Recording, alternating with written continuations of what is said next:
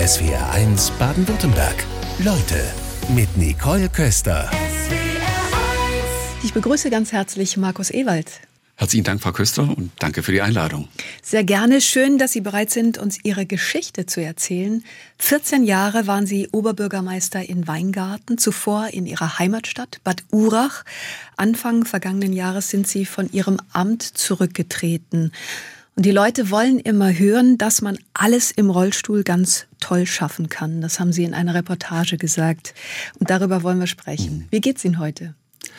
Danke. Mir geht's gut. Ich bin ja seit ungefähr jetzt elf Monaten in, im Ruhestand und ich übe noch.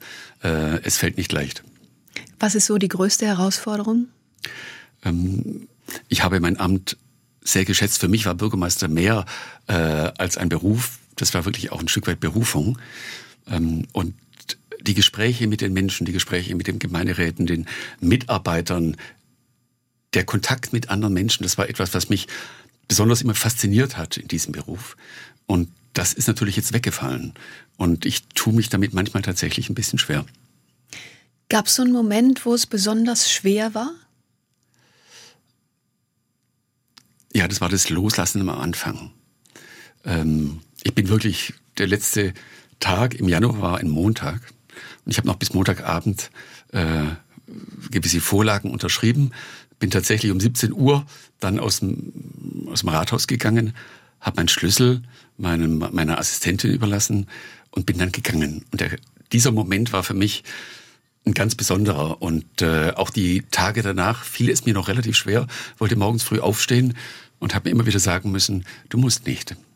Sie haben ja auch so einen Rhythmus natürlich entwickelt, zwölf Stunden Tage, 14 Stunden Tage sicherlich als Oberbürgermeister Alltag. Können Sie uns mitnehmen zu dem 14. Dezember 2018, der Tag, an dem der Unfall passierte? Welche Erinnerungen haben Sie daran? Ja, ähm, relativ wenig. Glücklicherweise, muss ich dazu sagen. Ähm, es war ein Freitag, ein Freitagabend und ich hatte einen Termin in Stuttgart und ich war relativ müde von dieser Woche, die Bürgermeister sind im Dezember immer relativ gefordert. Äh, und ich wollte aber fit sein danach und hat dann meinen Partner, meinen Mann gebeten, dass er fährt. Und äh, ich habe mich dann auf den Beifahrersitz gelegt und habe den Sitz nach hinten gedreht, wirklich auf 180 Grad runtergedreht äh, und wollte die zwei Stunden schlafen, um danach fit zu sein. Und äh, ja, dann passierte der Unfall und Aufgewacht bin ich dann 14 Tage später. Und da waren Sie im Bundeswehrkrankenhaus in Ulm. Was funktionierte in Ihrem Körper nicht mehr? Ich kann Ihnen das gar nicht ganz genau beantworten, weil äh, die Erinnerungen sind nicht mehr so präsent. Ähm, ich meine, vielleicht auch glücklicherweise. Das ist vielleicht auch ähm, eine Schutzfunktion. Ja, das ist sicher auch eine Schutzfunktion gewesen. Ähm, aber ich war komplett äh, eingegipst, meine Beine, mein rechter Arm. Ähm, ich konnte mich eigentlich nicht bewegen. Meine, meine, linke Hand war ich das Einzige, wo nichts äh, irgendwie beschädigt war, in Anführungszeichen. Ähm, und äh, ja, ich hatte, ich konnte überhaupt nicht realisieren, wo ich war, warum ich da war, was passiert war. Ähm, das war, es hat einige Tage gedauert, bis ich das realisiert habe. Wir haben gerade über den schweren Verkehrsunfall gesprochen, vor vier Jahren im Dezember. Seitdem sind sie querschnittgelähmt. Und gerade passierte etwas in ihrem Körper, was viele Menschen erleben, die querschnittgelähmt sind. Ich muss sagen, ich habe mich gerade etwas erschrocken, weil ich dachte, vielleicht kann ich Ihnen irgendwie helfen. Können Sie mal beschreiben, was gerade passiert ist? Ja, da kann man leider nicht helfen. Schön wär's. Äh, und man kann leider auch keine schnelle Pille zu sich nehmen, weil das gar nicht funktionieren würde. Ähm, es handelt sich um einen sogenannten neuropathischen Schmerz. Das ist ein Nervenschmerz, ich, sagt man dazu auch Phantomschmerz. Und im Prinzip muss man das so verstehen, dass die Nervenenden, die ja durch die Unterbrechung des Rückenmarks nicht mehr miteinander korrespondieren, ähm, dass sie versuchen, irgendwie Kontakt aufzunehmen, aber sie haben praktisch keinen, keinen Counterpart. Und das kann passieren. Ich habe das Glück, dass es nur äh, für ein, ein paar wenige Minuten bei mir äh, dann tatsächlich äh, solche Schmerzen verursacht. Da gibt es aber auch andere, die teilweise weitaus größere Schmerzen haben, die teilweise Dauerschmerzen haben. Und das ist gerade bei Rollstuhlfahrern, die eben eine Rückenmarksschädigung haben, ein ganz zentrales Thema, diese sogenannten neuropathischen Schmerzen. Es wirkte jetzt gerade so, als käme das ganz unvermittelt im Grunde mitten im Satz. Genau, so ist es. Es kommt innerhalb von einer Zehntelsekunde. Es gibt keinen Grund, keinen Anlass, keinen Auslöser. Es ist einfach nur da. Und dann ist es schwierig, sozusagen sich äh, zu artikulieren, weil dieser Schmerz alles bindet. Aber ich habe Glück, nach zwei, drei Minuten geht es dann wieder weg und dann kehre ich auch wieder zurück. Wir waren jetzt gerade dabei, was in dem Körper nicht mehr funktioniert. Und Sie haben die Situation beschrieben, als Sie aufgewacht waren im Bundeswehrkrankenhaus in Ulm. Wie wurde Ihnen das vermittelt? Es wurde gar nicht klar ausgesprochen, weil auch die Ärzte meinten äh, nach den Operationen, dass es, es gar nicht planbar ist, wie der Körper letztendlich sich regeneriert. Äh, und alle hatten die Hoffnung, dass sich vieles wieder regeneriert, unter anderem eben auch meine Beine. Und man hat mir damals und auch nicht in den nächsten Monaten signalisiert, dass ich möglicherweise dauerhaft im Rollstuhl sein werde. Und ähm, wenn ich ehrlich bin, ich es auch bis heute nicht. Ich versuche immer noch irgendwelche Lösungen zu finden, ähm, aber nach vier Jahren ist es mm, doch eher weniger realistisch. Ähm, aber man hat mir am Anfang nicht signalisiert, in welche Richtung sich das entwickeln kann. Glücklicherweise ist es viel besser gegangen. Bei den anderen Themen, beim Rollstuhl äh, leider nicht. Wie schwer ist es überhaupt, so eine Situation dann anzunehmen? Das ist ja ein Prozess, nehme ich an. Also es sind jetzt genau vier Jahre und fünf Tage. Ich habe es immer noch nicht angenommen. Und ich glaube, ich werde es auch in Zukunft nicht annehmen. Es wird sicher mal der Tag kommen, wo ich nicht mehr daran denke, dass ich im Rollstuhl sitze oder dass ich vielleicht zum ersten Mal dann im Rollstuhl träume. Aber das ist bis heute nicht der Fall. Und äh, ich muss an mir arbeiten, dass ich mich nicht dagegen wehre und äh, mir sage, äh, das ist nur eine vorübergehende Phase. Nach einem Unfall sind Sie querschnittgelähmt. Zwei Jahre haben Sie versucht, das Amt des Oberbürgermeisters in Weingarten weiter auszuüben. Jetzt in. Vorbereitung auf die Sendung fiel mir auf, wie viele Bereiche einfach gar nicht barrierefrei sind. Also hier drüben an der Haltestelle allein, da würde ich mit dem Rollstuhl gar nicht rumkommen. Da gibt's keine Treppe. Mhm. Das sind wahrscheinlich plötzlich ganz andere Herausforderungen im Alltag, oder? Das war tatsächlich so. Ähm, ich bin eigentlich davon ausgegangen, dass Weingarten eine äh, barrierefreie Stadt ist, zumindest in der Innenstadt. Ähm, wir hatten auch mehrere Auszeichnungen dafür bekommen. Aber wenn man dann im Rollstuhl sitzt, dann erlebt man ganz andere Dinge. Äh, da, da reicht schon eine kleine Stufe, die man nicht überwinden kann, oder ein Abwasserkanal, äh, über den ich drüber gehüpft bin. Früher, ähm, ich war mir auch hundertprozentig sicher, dass unsere unser Freibad und unser Hallebad, dass es barrierefrei wäre. Man hat mich auch nie darauf angesprochen. Das war es nicht, äh, als ich das dann zum ersten Mal probiert habe. Blicken Sie dann jetzt im Rückblick selbstkritischer auf Ihre Arbeit als Oberbürgermeister? Hätten Sie mehr für Barrierefreiheit tun müssen? Mit dem Wissen von heute ja. Damals habe ich das natürlich nicht realisiert. Ähm, wir hatten sehr viel Kontakt mit einem großen Körperbehindertenzentrum Oberschwaben, die in Weingarten ihren Sitz haben und äh, die mich bei manchen Projekten, wo es um Barrierefreiheit ging, auch immer unterstützt haben. Aber wenn man dann selbst im Rollstuhl sitzt, dann verändert sich die Perspektive tatsächlich. Wir, wir konnten glücklicherweise in diesen zwei Jahren, in dem ich das Amt noch äh, versehen habe, tatsächlich auch das eine oder andere bereinigen. Wie ist es denn überhaupt? Wir können uns in diese Situation nun mal nicht wirklich hineindenken. Was würde Ihnen im Alltag mehr helfen? Ähm, ich glaube, niemand kann sich, auch wenn man einen Tag sich in den Rollstuhl setzt, äh, niemand kann als die Rollstuhlfahrer nennen die anderen Fußläufigen. Als Fußläufiger kann niemand realisieren, was es bedeutet, im Rollstuhl zu sitzen. Auch was es sonst noch eine Einschränkung gibt. Die Toiletten, die man braucht, die da nicht da sind die Barrieren, wenn man in einen Bus einsteigen möchte, wenn man in ein Geschäft möchte, äh, wenn man einkaufen möchte. In Deutschland habe ich bisher äh, weder ein Aldi noch ein Lidl noch ein Kaufland noch die großen anderen Märkte ähm, haben tatsächlich für Rollstuhlfahrer adaptierte ähm, Wagen wahrscheinlich. Wagen, genau. Ne? Zum Einkaufen. Ja. Genau, zum Einkaufen. Das heißt, man nimmt sich einen kleinen Korb oder ja. und äh, kann dann die Dinge, die eben in den Korb passen, erledigen. Zu, zu mehr reicht es nicht. Das sind viele Kleinigkeiten im Alltag. Und das sehe ich auch ein Stück weit als meine Aufgabe, da mich jetzt ein bisschen drum zu kümmern, dass es vielleicht ein bisschen besser wird. Wie war denn vor einem Jahr diese Entscheidung zu verkünden, zu sagen, jetzt dieses Amt als Oberbürgermeister kann ich nicht mehr ausüben? Das war eine längere Entscheidungsfindungsphase. Ich war der Letzte, der, der, der zugestimmt hat dann tatsächlich. Es fiel mir enorm schwer. Ich konnte es mir gar nicht anders vorstellen. Ich habe wie gesagt, diesen Beruf sehr gerne gemacht, habe auch ganz tolle Unterstützung bekommen von meinen Mitarbeiterinnen und Mitarbeitern, vom Gemeinderat und auch von vielen Bürgern. Ich muss wirklich sagen, ich hatte ein ganz, ganz großes Glück, dass mir einfach viele auch geholfen haben, mich unterstützt haben. Aber dann zu sagen, ich höre auf, das war wirklich eine extrem schwierige Entscheidung. Und äh, nachdem mir meine Ärzte gesagt haben, Herr Ewald, das geht nicht mehr. Mein Mann mir gesagt hat, Markus, wenn du abends nach Hause kommst, bist du nicht mehr zu gebrauchen.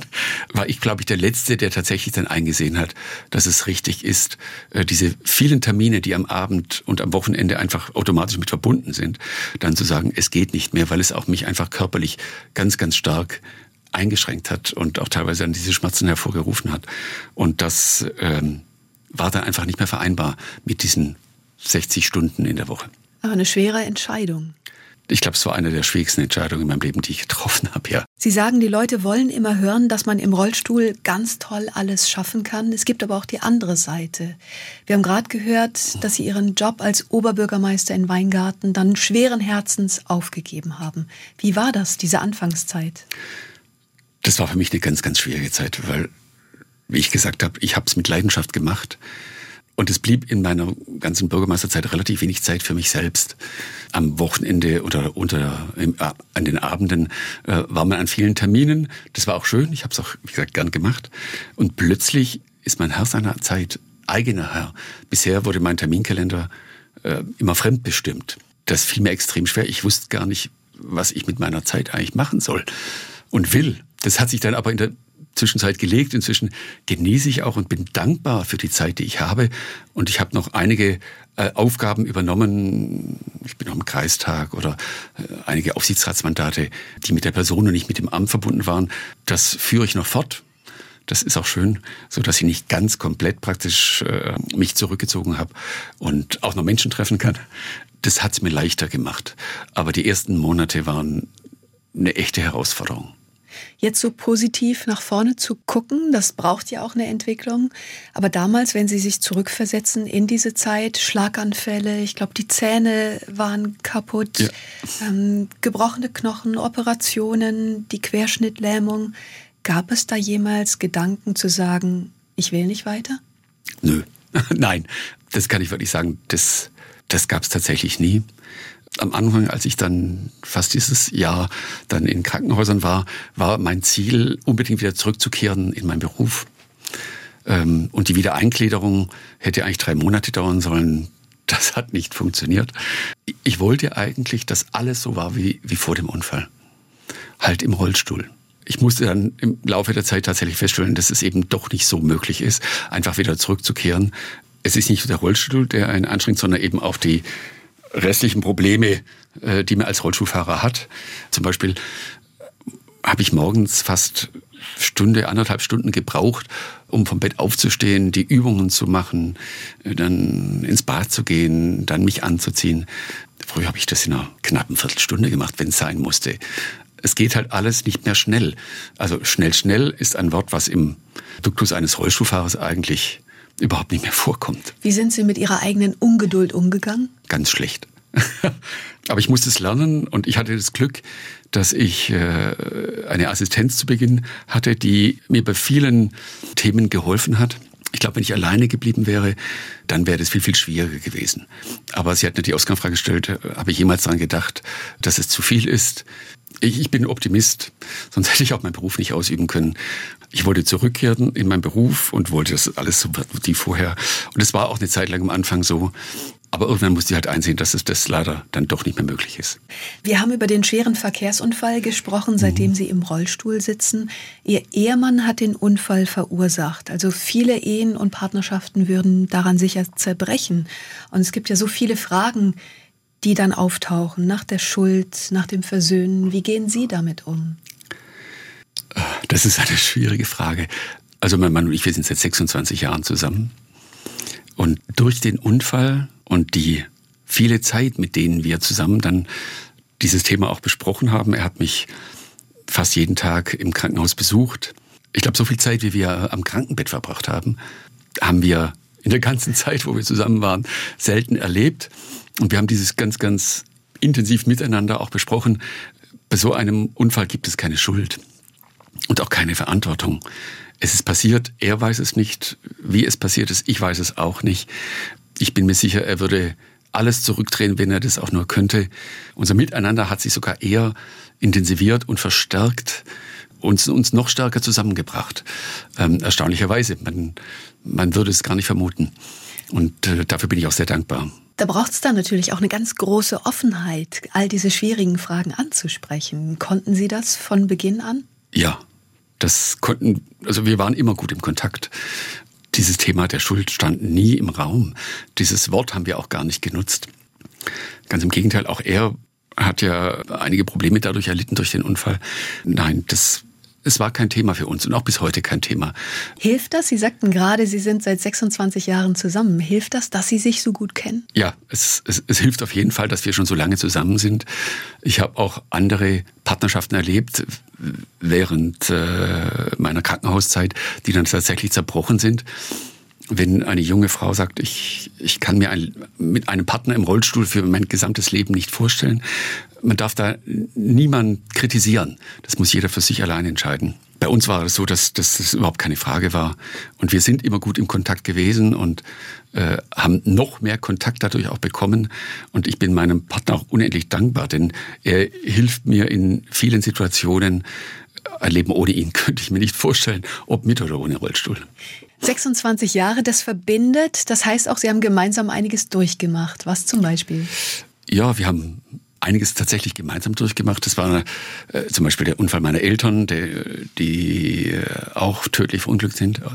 Oder, wobei das kann man jetzt überhaupt nicht miteinander vergleichen, aber wir ähm, haben gemeinsam einen Verein gegründet mit, mit Freunden und haben gemeinsam eine Finca äh, auf La Palma ähm, erworben.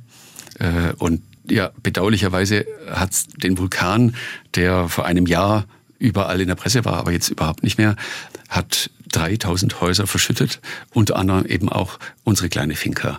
Aber wir haben eine so gute Gemeinschaft, dass wir gesagt haben, auch das wollen wir gemeinsam erreichen, dass wir neue Finca gefunden haben auch. Und äh, La Palma ist jetzt anders durch den Vulkan, aber immer noch sehr schön für uns und vor allen Dingen für Rollstuhlfahrer, die immer frieren im Winter gerade auch jetzt wieder, ist das natürlich eine wunderbare Möglichkeit, dort Wärme zu tanken äh, für die Zeit, wo es dann wieder kalt wird.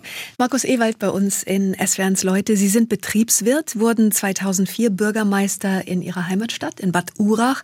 Da wurde gesagt, die Zeit ist noch nicht reif für einen schwulen Bürgermeister. Mit welchen Vorurteilen hatten Sie da zu kämpfen? Ähm, vielleicht ganz kurz zuvor, warum ich überhaupt äh, dieses Amt angestrebt habe. Das war reiner Zufall. Ich war bei einem Klassentreffen und dann sagte einer der, der ehemaligen Mitschülerin, als die Frage darauf kam, dass es einen neuen Bürgermeister geben soll, ähm, oder andersrum, dass der Alte sich wieder zur Wahl stellen wird und ob man vielleicht doch mal einen Gegenkandidaten genau, aufstellt. einen Gegenkandidaten aufstellen sollte, hat man mich gefragt, äh, ob ich es nicht machen will. Und es war völlig außerhalb jeglicher Vorstellung damals von mir. Aber das hat dann ein Stück weit was angetriggert. Und nach 14 Tagen wurde ich auch nochmal angerufen, weil sich die Gruppe tatsächlich überlegt hat, du wärst doch der Richtige, deine Heimatstadt, du, du hast viele Erfahrungen gesammelt. Die kannten Sie noch als Klassensprecher kannten, wahrscheinlich. Ja, genau. Ich war einmal Klassensprecher in einer, in einer Zeit. Und dann habe ich mich damit auseinandergesetzt äh, eigentlich hatte ich geplant, mich selbstständig zu machen mit mehreren Kollegen. Ähm, ich war damals bei der ABB und es gab mal wieder eine Veränderung. Es sollte mal wieder Menschen ähm, auf die Straße gesetzt werden. Und ich sollte auch in meinem Team auswählen, wer äh, da möglicherweise in Frage kommt. Und das wollte ich einfach nicht, weil ich glaubte auch damals, dass es die völlige falsche Entscheidung war. Und habe dann mich selbst zur Disposition gestellt. Mit mehreren Kollegen wollten wir uns dann selbstständig machen. Ähm, und dann kam eben dieser Moment, und dann habe ich mehrere Bürgermeister einfach angesprochen, mich mit ihnen unten auseinandergesetzt. Und dann habe ich auch ein Bürgermeister Assessment Center gemacht.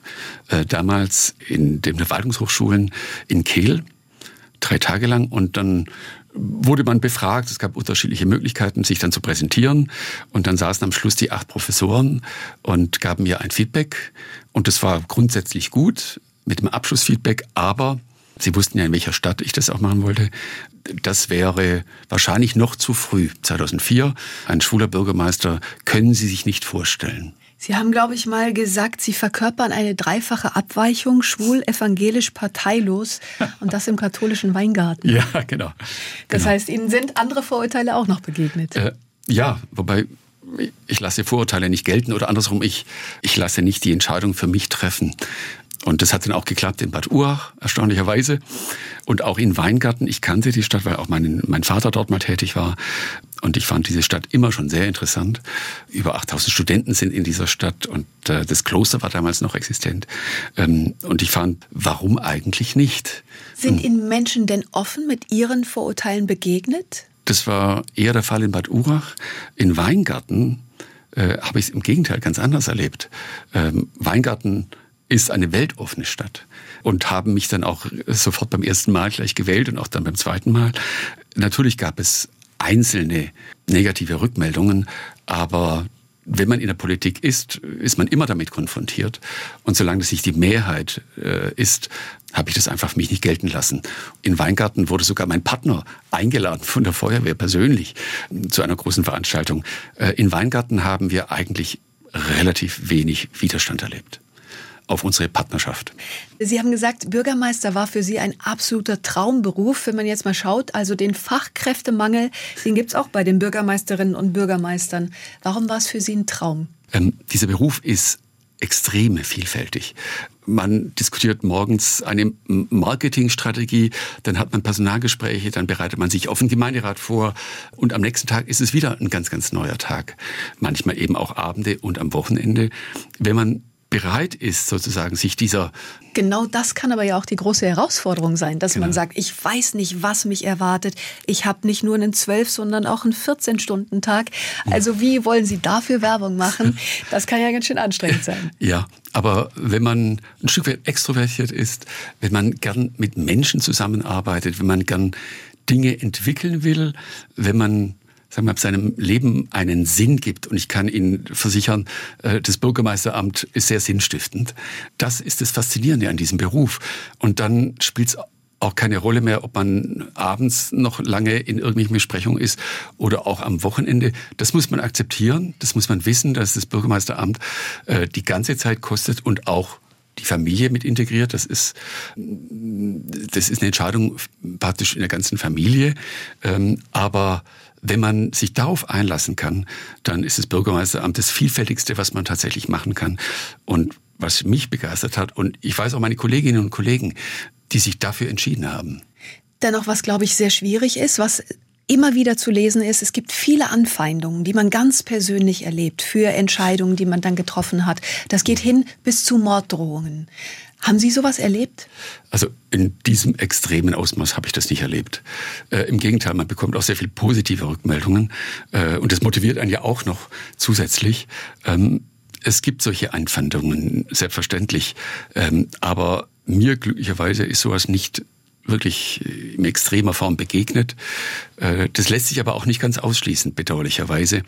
Ähm, aber das sollte nicht äh, den Menschen daran hindern, wenn man sich wirklich darauf einlassen will, diesen Beruf dann auch tatsächlich anzustreben. Haben Sie denn eine Erklärung dafür, dass in so vielen Kommunen die Bürgermeisterinnen und Bürgermeister fehlen, dass niemand mal mehr antritt? Ja, es kostet eben die gesamte Lebenszeit und es ist nicht nur äh, für die Person selber, sondern für die ganze Familie. Äh, und dann kann man eben nicht sein Kind am Samstag zum Hockeyspielen nehmen oder zum Fußball begleiten. Äh, man ist nicht abends bei einer Schulkonferenz zum Beispiel dabei, weil man einen anderen dienstlichen Termin hat. Ähm, das ist für viele Familien ist es sicher eine Herausforderung, das in das Familienleben zu integrieren. Und da scheuen sich manche echt auch dafür, aber ähm, davor. Aber ich glaube, es ist möglich. Ich sehe es ja auch an meinen Kolleginnen und Kollegen. Es ist möglich und es ist eine faszinierende Aufgabe. Markus Ewald bei uns in SW1 Leute. Sie haben sich vor einem Jahr entschlossen, als Oberbürgermeister in Weingarten zurückzutreten. Wie ist denn Ihr Leben heute im Vergleich zu früher? Also wenn ich das zusammenfasse, was sich am meisten verändert habe, dass ich Herr meiner Zeit bin. Früher war es genau andersrum. Da hat meine Assistentin meinen Terminkalender verantwortet und jetzt ist es anders und ich genieße es auch sehr aber auch Zeit, darüber nachzudenken, was will ich zukünftig tun. Äh, ich bin 58, da gibt es noch keinen Gedanken an Ruhestand. Sie stehen mitten im Leben. Äh, ja, ja sozusagen, ja. Was gibt es denn da für Überlegungen gerade? Wo geht's hin? In welche Richtung? Äh, ich kann es noch nicht genau sagen. Es hängt auch einfach damit zusammen, in welchem gesundheitlichen Zustand ich mich befinde in den nächsten Monaten und Jahren. Es wird sicher irgendwas sein, was mit dem Rollstuhl zusammenhängt. Ich habe manchmal das Gefühl, ich habe jetzt auch einen Auftrag, dass ich im Rollstuhl sitze, dass ich die ein oder anderen Kontakte nutzen kann, um vielleicht das eine oder andere auch zu bewegen oder zu verändern. Bin mir aber noch nicht ganz sicher, in welche Richtung sich das tatsächlich dann entwickeln wird. Aber das wird sicher die große Richtung sein. Wie ist es denn mit den Kontakten? Sie haben ja gute Kontakte. Clemens Moll ist jetzt seit Juli vergangenen Jahres Oberbürgermeister in Weingarten. Tauschen Sie sich da aus? er ist auf jeden Fall ein, ein, guter Ansprechpartner für den Fall, dass ich irgendwas entdecke, was in Weingarten zugunsten von Rollstuhlfahrern oder auch Müttern oder Vätern mit einem Kinderwagen oder einem Rollator, was noch notwendig ist, angepasst zu werden. Da hat er immer ein offenes Ohr und verändert das auch. Aber auch in anderen Nachbarkommunen, meine Kollegen haben mir signalisiert, dass sie sich freuen würde, wenn ich ihnen einfach mal einen Tag durch ihre Stadt führen würde, dass sie einfach selber darauf aufmerksam werden, was die Stadt braucht praktisch, um weitestgehend barrierefrei zu sein oder zu werden glaube ich, das werde ich in den nächsten Monaten und Jahren sicher auch nochmal weiter ausbauen. Klingt so ein wenig so, als hätten Sie da eine neue Rolle gefunden, auch Sprecher zu sein für andere Betroffene. Was würden Sie anderen Menschen raten, die in, ich glaube, die Situationen lassen sich nie vergleichen.